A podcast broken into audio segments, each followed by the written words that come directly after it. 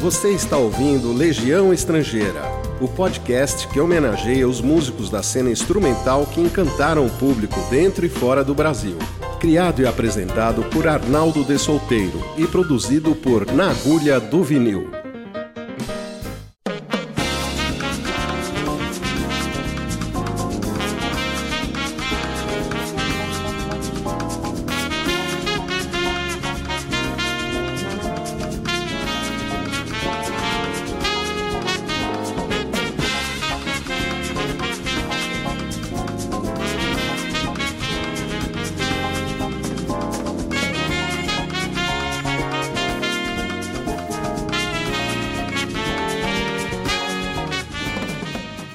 Alô, amigos, na agulha do vinil, muito feliz de estar iniciando é, essa colaboração com esse site maravilhoso, com toda essa iniciativa fantástica.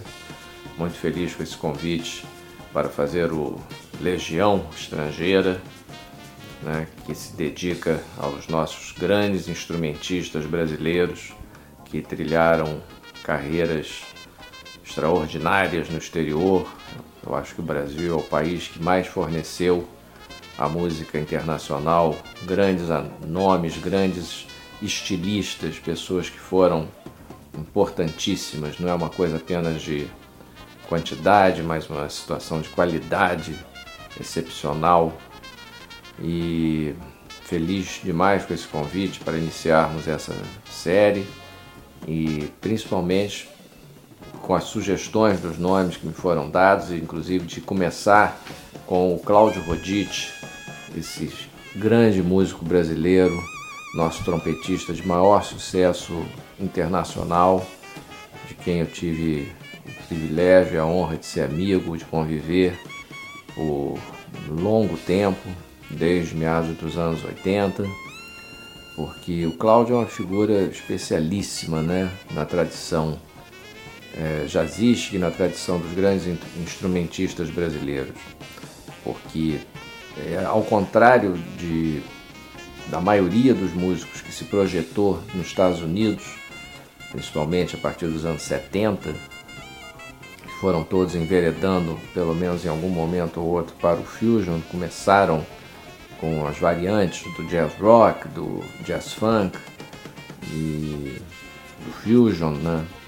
O Cláudio era apaixonado pelo bebop, a linha dele toda era bebop e pelo samba jazz brasileiro. Né? Então essa é uma característica marcante também, estilística do Cláudio, porque ele foi por uma linha que não tinha competidor brasileiro, mas em compensação ele estava competindo com os maiores trompetistas de jazz do mundo. Né? Depois, é, eventualmente, ele foi também fez algumas incursões por outras outros vertentes musicais, mas sempre a paixão maior dele era o bebop, o post-bop, né, hard bop e o samba jazz. E sabia fazer essa fusão como ninguém. Né? O Cláudio faleceu no dia 17 de janeiro de 2020, ou seja, pouquíssimo tempo, aos 73 anos, e deixou um legado extraordinário. Eu o conheci primeiramente através dos discos. Eu lembro que o primeiro disco com participação dele que eu ouvi foi o Trajeto, do Vitor Assis Brasil. Eles eram muito amigos, né? O Cláudio e o Vitor trabalharam muito nesse início de carreira juntos e inclusive participaram dos mesmos concursos que existiam na Europa na época para instrumentistas e foram para, para Berkeley, né? a famosa escola de música, Berkeley College of Music em Boston, onde estudaram. O, só que aí o Vitor voltou para o Brasil, né? O Cláudio em 1970 foi para Berkeley e aí ficou decidido realmente a seguir a carreira no jazz. E a gente se conheceu é, pessoalmente já bem mais tarde. Então eu ouvia os discos com o Vitor, ouvi o, as coisas que ele começou a fazer nos Estados Unidos com Herbie Mann, com Charlie Rouse, com Michael Franks, com Michael Carvin e depois com Paquito, porque foi com o Paquito de Rivera que o Cláudio atingiu a sua, vamos dizer assim, maioridade artística, porque o Paquito na época estava estourado, com, com, com um sucesso muito grande. Aliás, a formação do Paquito que estourou mesmo foi quando o Cláudio entrou para a banda, né? Uma banda fantástica com Michel Camilo no piano, Lincoln Goines de baixo e o Portinho de bateria. E final de 82 o Cláudio foi recomendado ao Paquito, que estava montando essa nova banda, pelo Inácio Berroa, baterista, pelo Daniel Ponce, percussionista, e pelo multi-instrumentista e arranjador brasileiro Gaudêncio Thiago de Mello, outro grande amigo que também fez uma carreira sensacional nos Estados Unidos. Então ele teve, o Cláudio teve três cartas de recomendação, vamos dizer assim, para o Paquito, né? Paquito ficou impressionadíssimo com ele também. Nessa época o Cláudio tocava trombone, além de trompete, porque ele era apaixonado pelo Raul de Souza, né, que era grande influência dele como trombonista. Depois eu vou contar uma passagem interessantíssima sobre esse, essa paixão com o Raul. E os trompetistas favoritos do Cláudio, que influenciaram muito, foram Lee Morgan, Clifford Brown né, e o Freddie Hubbard. Freddie Hubbard dos anos 60, 70. Além, obviamente, do Miles. Ele, inclusive, me disse que o dia que ele ouviu o disco Round About Midnight, do Miles Davis, foi uma coisa que mudou a cabeça dele completamente. Né? E e o Raul de Souza. Tanto que quando a gente veio se conhecer, na, na, primeira vez que ele foi lá em casa, ou na uma das primeiras, eu tava, ele pediu, ah, o que, que você tem aí do Raul de Souza para me mostrar, para eu ouvir? Aí quando ele viu que eu tinha um disco do Trio 3D com o Raul de Souza de convidado especial, que é um disco que inclusive eu vinha a produzir o relançamento desse disco em CD em 2001, o Cláudio ficou louco, meu Deus, eu preciso desse disco. Quanto é que você quer por esse disco? Eu preciso comprar esse disco. Eu digo, não, Cláudio, não está à venda, não sei o quê, porque era realmente um disco raríssimo da minha coleção. Mas ele ali me infernizou tanto que eu, com a maior boa vontade, acabei dando o disco de presente para ele. Ele ficou felicíssimo. Fiz uma cópia cassete para mim e ele levou o, vinil de volta para os Estados Unidos. E a gente se conheceu por causa do, do grande é, publicitário Luiz Redinger, testemunha ocular e felizmente ainda viva dessa história. Porque o Redinger me ligou, o Rodite era amigo do irmão do Redinger, chamado Redi, que era um grande cartunista brasileiro que morava em Nova York. Então eu acho que o Cláudio falou: olha, eu vou ao Brasil e o Redi deve ter dito: ah, então fala com meu irmão que mora lá e tal. E isso foi final de 84 e depois início de 85. Porque em, e no início de 84, o Cláudio tinha acabado de gravar o seu primeiro disco solo, produzido pelo Creed Taylor, da CTI Records. O Creed tinha ido assistir o show do Paquito no Blue Note e ficou fascinado com o Cláudio. Deixou um bilhete para ele, uma, um cartão, dizendo: oh, me procura na gravadora na semana que vem, me liga e tal. E foi lá e ofereceu um contrato para o Cláudio. Esse disco foi o Red on Red, que tem o Paquito de convidado especial, tem Naná Vasconcelos de percussão, tem o Cláudio Celso, é, que era primo do Cláudio, guitarrista, que na época morava em Nova York também, e dois tecladistas, o Alfredo Cardim, pianista brasileiro, tocando Fender Rhodes, e o Jorge Dalto, argentino, que tocava com George Benson, gravou This Masquerade, aquele solo lindo de piano. Então, e eram dois tecladistas tocando ao mesmo tempo, porque esse disco foi gravado no lendário estúdio do Rudy Van Gelder, outro ídolo meu e amigo. E em janeiro de 84, no auge do inverno, Cláudio implicando com o ar-condicionado gelado, querendo que o Van Gelder diminuísse o ar e não podia por causa dos equipamentos do estúdio. E o Cláudio reclamava que meus dedos estão congelando, não sei o que e tal. E, enfim, na época ele até ficou chateado com, com o Rudy, não podia fumar dentro do estúdio, não podia comer, os músicos que fumavam reclamavam. Mas enfim, eram, eram as regras, né? Mas depois ele entendeu, tanto que o segundo disco dele ele voltou e gravou lá no Rudy Van Gelder e deu, deu tudo certo. Mas esse disco, Red on Red, é sensacional. Ele só foi relançado em CD há uns dois anos no Japão pela CTI, uma série comemorando os mais de 50 anos da, da gravadora. E eu, apaixonado pela Fusion, pela CTI, pelo Creed Taylor, quando eu soube que esse disco existia, eu também fiquei louco, né? E aí, por coincidência, o, Red, o Redinger me ligou um dia dizendo: Olha, o Claudio Rodite está no Brasil e eu posso levar ele na sua casa. Ele sabia que a minha casa era um ponto de encontro de músicos. Muita gente vinha para o Brasil, ficava hospedado na minha casa. E aí eu falei: Claro, não tem problema, será um prazer, imagina. E aí o Cláudio foi, a gente se deu super bem. A partir desse dia ficamos grandes amigos, tivemos muitas reuniões juntos. Sempre que o Cláudio vinha ao Brasil, ele ia na minha casa, a gente saía para jantar, mas ele gostava era principalmente das reuniões lá em casa, porque eu nessa época eu tinha um piano Pleyel herdado da minha mãe, pianista clássica, e o Cláudio também tocava piano. O primeiro instrumento dele também quando criança, junto com ele começou a mexer com trompete, ele tocava piano. E eu lembro até que numa reunião que a gente fez com o Durval Ferreira presente, com o Alberto Arantes, um grande arranjador e multi-instrumentista, já falecido, assim como o Durval, Cláudio passou a noite inteira tocando piano. Lembrando músicas que a mãe dele tocava, coisas da bossa nova que ele adorava. E aí uma hora ele até brincou, olha, e eu tocava muito piano, eu fiquei surpreso né, dele tocar tão bem. E ele falou, não, eu tocava muito piano porque quando as meninas iam lá em casa, eu dizia, olha, fiz uma música para você.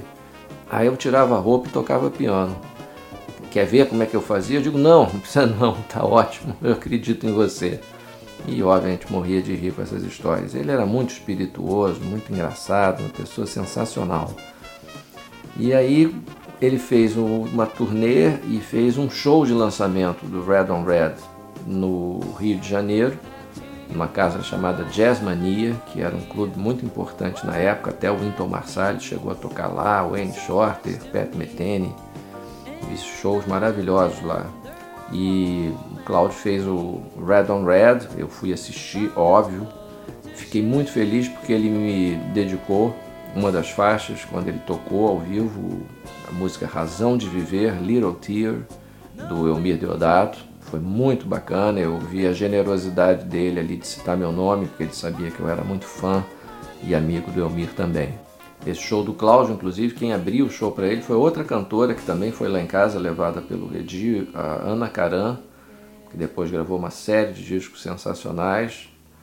E embora o disco do Cláudio, quem participasse desse Red on Red fosse a Kenya, também cantora que fez outra carreira muito boa também nos Estados Unidos. E aí começou a fase de trabalharmos juntos, porque o Cláudio, depois da CTI, ele fez o disco Uptown Records e ele aí foi contratado pela Milestone, que era uma companhia excelente nos Estados Unidos, que tinha como diretor artístico o Warren Kipnius, fundador da Riverside e fundador da Milestone também, que ele precisou vender para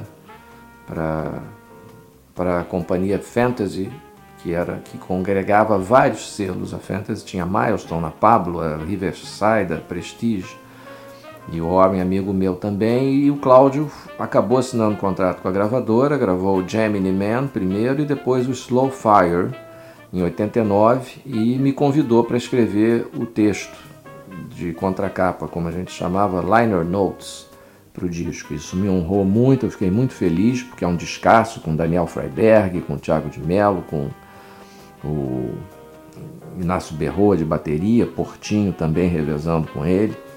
Então foi meu primeiro trabalho, vamos dizer assim, com o Cláudio. E aí, depois de mais umas gravações que ele fez para o selo Candid, ele entrou para a banda do Dizzy Gillespie, a United Nations All Star Band, que era sensacional, com o Paquito e o Arthur Sandoval faziam parte dessa banda também, o Ayrton, a Flora.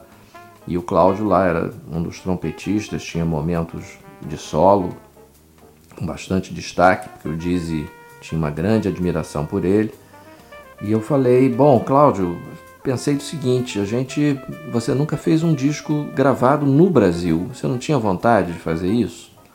Porque ele sempre comentava que ele tinha gravado pouco no Brasil, ele falava, até a coincidência daquele disco do trio 3D que eu mencionei, do Raul de Souza, o trio 3D era um trio do Antônio Adolfo. A primeira gravação do Cláudio Rodite, ainda menor de idade inclusive, acho que com 16 ou 17 anos, foi para um disco do Trio 3D, o primeiro disco deles, que era com Dom e o Cátio Pomar de bateria. E depois veio o segundo disco, que foi o tal que tinha o Raul de Souza.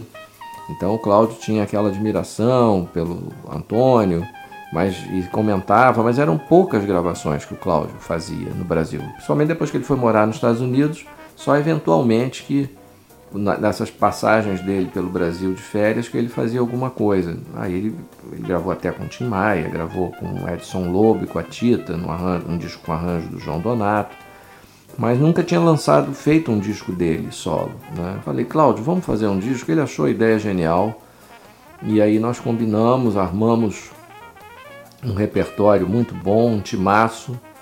É, eu estava querendo nessa época começar a minha própria gravadora e porque eu já estava produzindo para muitas companhias, mas eu queria ter uma produtora minha. E aí tive um querido amigo, Ronald, que também ajudou que esse disco se tornasse realidade.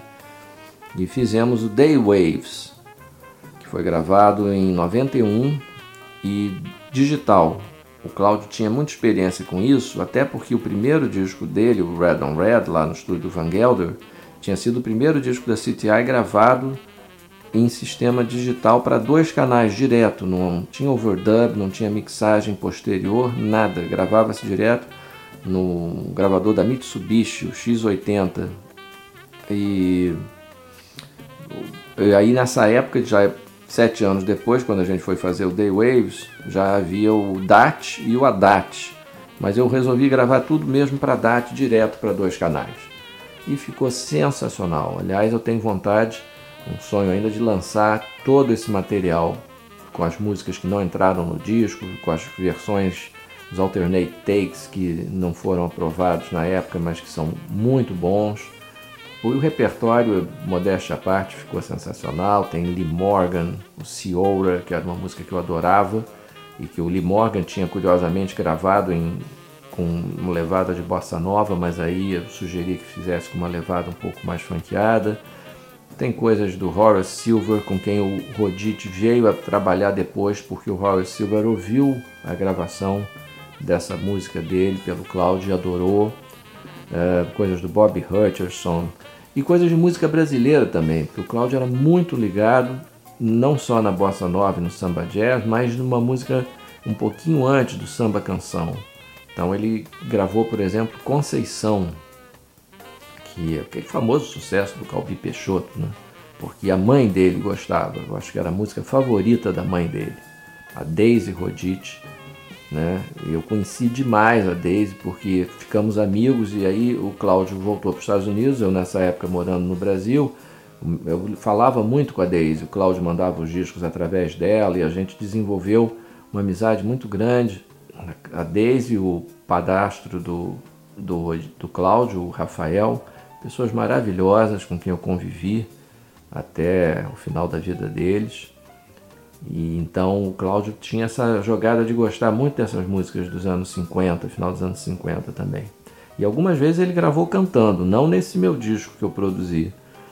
E eu falei, mas Cláudio, você gosta mesmo de cantar? Ele dizia, pois é, porque eu gosto muito do Chet Baker. E isso é outra coisa curiosa, porque o estilo do Cláudio como trompetista não tinha nenhum traço do Chet Baker. O Cláudio não tinha nada de cool, não tinha nada a ver com cool jazz. O Cláudio era o hot, era o bebop completo, inflamado, aquele fraseado maravilhoso, é, com muito vigor sempre, notas, ataques muito precisos. Né? Mas era, ele gostava muito do Chet pela, pelo lado do Chet cantar. Então ele também foi para para de vez em quando ele arriscava alguma gravação vocal e tudo. Aí fizemos esse disco com um timaço, na verdade dois timaços, as músicas mais jazzísticas, acústicas, com Osmar Milito, Sérgio Barroso, Pascoal Meirelles, e as músicas mais, é, vamos dizer assim, eletrificadas com o J. Moraes de teclados, Arthur Maia no baixo elétrico, Pascoal de novo na bateria, e sempre com dois saxofones alto, o Mauro Senise e Idris Budriuá, né? mais dois craques.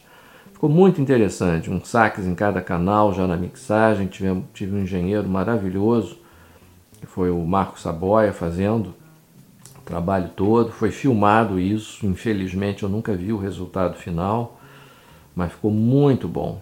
Isso foi em 1991, né?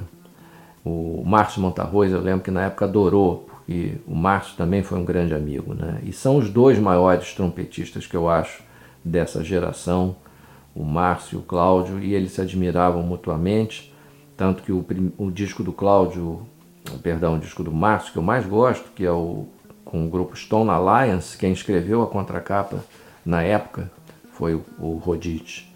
Então eles tinham uma admiração tremenda um pelo outro e são os dois grandes trompetistas com quem eu convivi, uma coisa fantástica assim de talento e completamente diferentes, né? Porque o Márcio já era exatamente o cara do fusion, jazz rock, adorava. É, lembro de shows com Sérgio Dias Batista, com um monte de gente. Mas enfim, então o Cláudio é essa trajetória maravilhosa. Eu, quando ia nos Estados Unidos, a Nova York, sempre encontrava com ele. E uma coisa curiosíssima, assim, que a disposição dele de tocar era uma coisa fantástica. Eu lembro que uma vez, em outubro de 90, eu fiz uma viagem a Nova York com vários amigos, com o Zé Pimentel de Pinho, com o Marcos Vale, com o Paulo Sérgio Vale, foi uma turma. A gente foi para Nova York para passear. Obviamente íamos a milhões de concertos e tudo, e uma noite nós programamos de ir no River Café para ver o Dom Salvador, onde o Dom Salvador tocava e toca até hoje. Só que naquela noite o Dom Salvador precisou faltar e trocou com o pianista que revezava com ele, chamado Richard Kimball. Só que o Richard também é um craque sensacional que gravou com Dom Romão, é, com um monte de gente, com Tiago de Mello. E aí o Cláudio levou para o jantar. O Cláudio saía, quando ele ia ver algum show, ele levava um trompete ou um flugelhorn né, discretamente ali na malinha. E a gente, eu lembro que nós sentamos, eu tenho até uma foto desse dia também, dessa noite. Eu tirei uma foto, sentamos perto, numa mesa do lado do piano do, do Richard Kimball.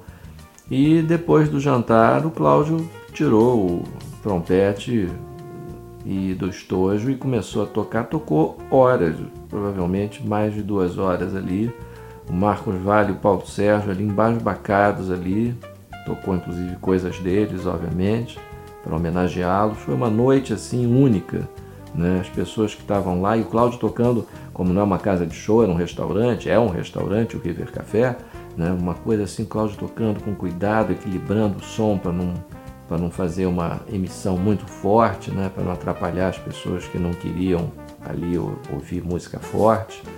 Mas foi uma noite assim memorável. E várias outras jantares na casa do Tiago de Mello, o Gaudêncio em Nova York. E que inclusive quando eu voltei várias vezes a trabalhar com Cláudio em discos que eu produzi do Tiago de Mello, alguns deles lançados também pelo meu selo, pelo Jazz Station Records. Um projeto também que eu fiz chamado Friends from Brazil 2001, reunindo Pingarilho, Laudir de Oliveira, João Donato, Palmira e Levita, Deodato, Rodite participou. Foi muito bom. Tenho lembranças sensacionais dessa, dessa época, desse grande músico que nos deixou esse ano e que será lembrado pela sua carreira brilhante e uma discografia espetacular.